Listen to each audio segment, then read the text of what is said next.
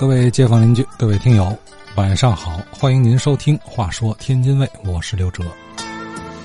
话说，波诡云谲的近代风云，让身处历史漩涡中的天津卫历经磨难，渡尽劫波啊！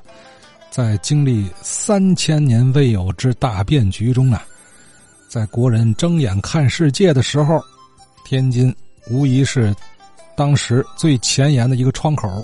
而这扇窗的打开可艰难了，啊！回眸那段岁月，后人总会以各种今天人们的这个视角和思想去考量、去考虑，就说为什么不这样啊？你如果那样的话，如何如何？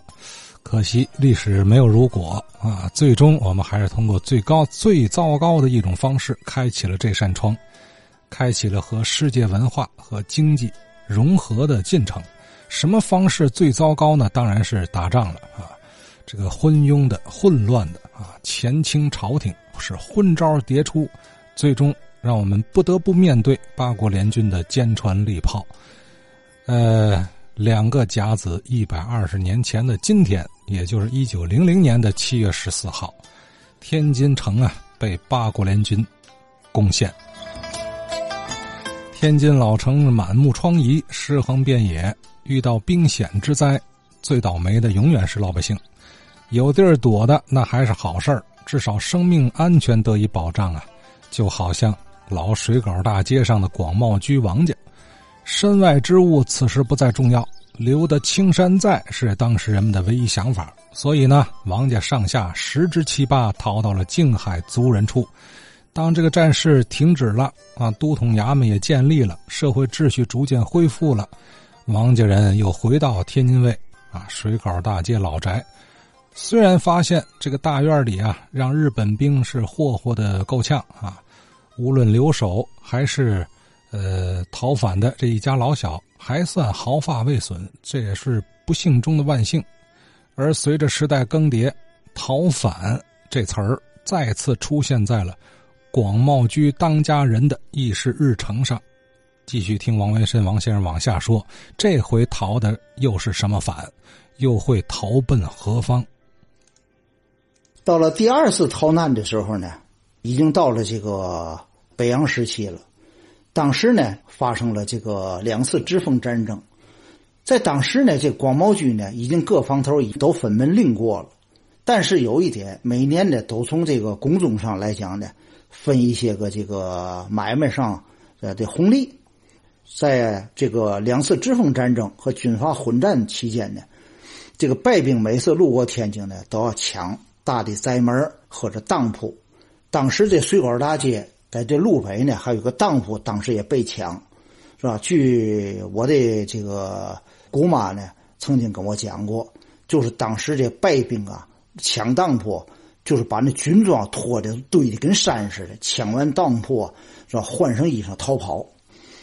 所以说，在当时的这种混乱的状态下，我们这一阵儿，也就是那个王凤岗的十一爷这一阵儿，当时呢就逃难了。逃难当时到了英租界，这个洪德里，你知道吧？反正这个房子也都拆了，也都没有了。这个在那个地界呢，租的房子，只是带了一部分的简单的这个生活啊物品，随身所带的东西不多，而且这个房屋呢都比较窄小。是吧？因为我们在老宅子住惯了，宽房大屋住惯了，所以到这个地方去呢，这众多不便。在当时呢，还有一个很这个问题呢，就是蚊蝇太多，因为它正好在强子河边得过了强子河，蚊蝇太多。另外呢，臭虫袭击也很严峻，所以说在那个地界来讲呢，居住了有一年多，是吧？老宅子没出现嘛问题，然后呢，就是返回来了。这就是为第二次逃难。